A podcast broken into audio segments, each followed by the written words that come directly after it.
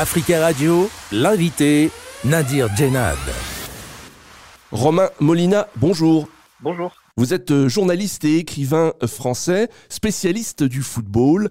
Vous avez écrit plusieurs ouvrages. Le dernier, L'industrie du football, tome 1, FIFA, criminalité politique, aux éditions euh, Exuvie.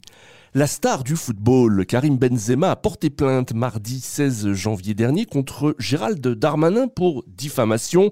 En octobre dernier, le ministre euh, de l'Intérieur avait affirmé que le footballeur était en lien notoire avec les frères musulmans, une organisation euh, islamiste bien connue. Karim Benzema a-t-il eu raison, selon vous, de porter plainte contre le ministre de l'Intérieur? Ce qui est certain, c'est que la seule personne qui peut savoir les liens qu'il entretient avec telle ou telle personne, c'est le principal intéressé, donc Monsieur Benzema. C'était quand même assez fou euh, de voir un ministre faire une telle déclaration à l'emporte-pièce euh, comme cela.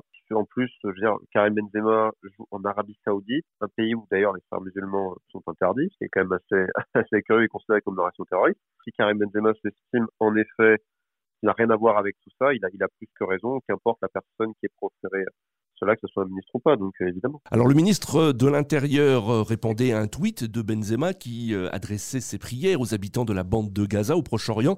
Karim Benzema se dit victime d'une instrumentalisation politique. A-t-il raison? Bah, Surtout, je vois pas le lien entre le fait de mettre un message vis-à-vis de la guerre à la bande, dans la bande de Gaza et des soi-disant liens, pour le moment en tout cas non avérés, non prouvés, avec les frères musulmans. c'est quand même déjà, il n'y a pas de rapport. Euh, et surtout, pourquoi le ministre de l'Intérieur fait ça sur Karim Benzema alors qu'il y a, je pense, des millions de gens à travers euh, cette terre, hein, et même plus, qui euh, ont mis des messages en, soutien pour, pour la Palestine, et en France particulièrement. Donc si on commence à faire ça, l'amalgame est quand même assez, assez gros, mais c'est vrai qu'on remarque que certains sportifs qui ont parlé et qui ont affiché un certain soutien public pour ce qui se passe en Palestine ont été châtiés alors pour l'avocat de Karim Benzema, maître Hugues Vigier, je cite les démonstrations de foi d'Olivier Giroud, autre euh, euh, star du football français, ne pose de problème à personne car je cite c'est un chrétien,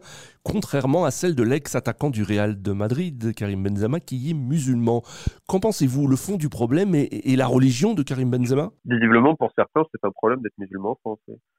C'est assez triste. Euh, de voir ça. Maintenant, bon, la comparaison avec Olivier Giroud, je sais pas lieu d'être. Là, j'imagine que certains vont dire que c'est un message euh, politique autre. Bon, il y, a des gens qui meurent. Je savais pas qu'il fallait être politique pour ça. Euh, quand on s'anime de ce qui se passe, euh, que ce soit des, des, gens en France qui meurent parce qu'ils n'ont plus les moyens, que ce soit des SDF, que ce soit au Yémen, des gens qui meurent, qui sont morts sur des bombes ou en Palestine ou que sais-je encore. Moi, je fais pas de différence de nationalité, mais visiblement en France, on en fait.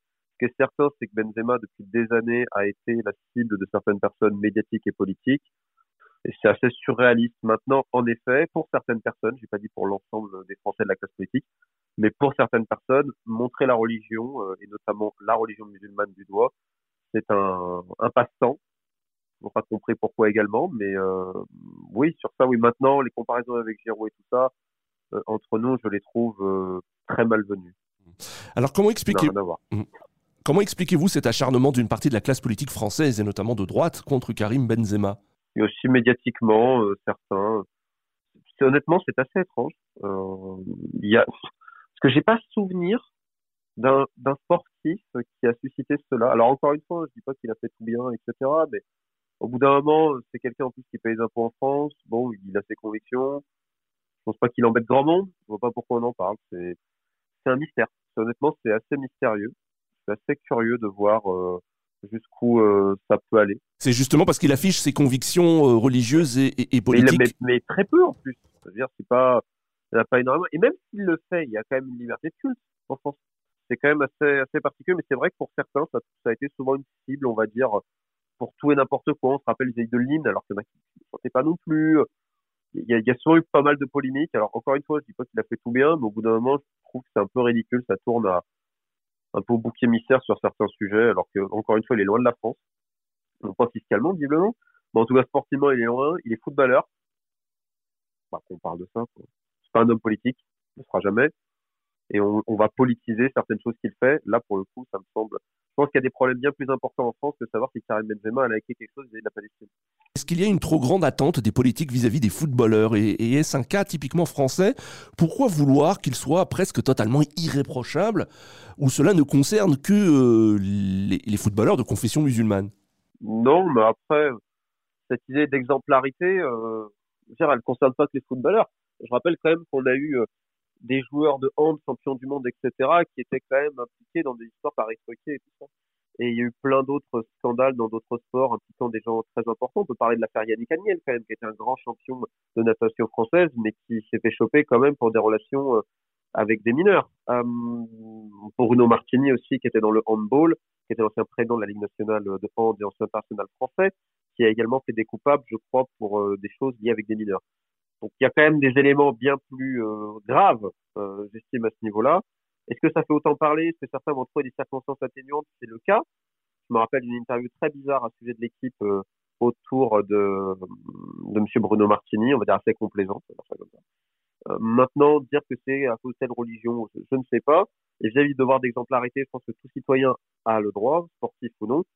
Néanmoins, il est vrai que sur ce dossier-là, quand je compare à d'autres sportifs de haut niveau comme Yannick Agnel ou Bruno Martini, ou au hand ou ailleurs, on peut quand même se poser la question sur la gravité des faits reprochés aux uns et aux autres et l'impact médiatique que ça a suscité. Oui, je suis d'accord.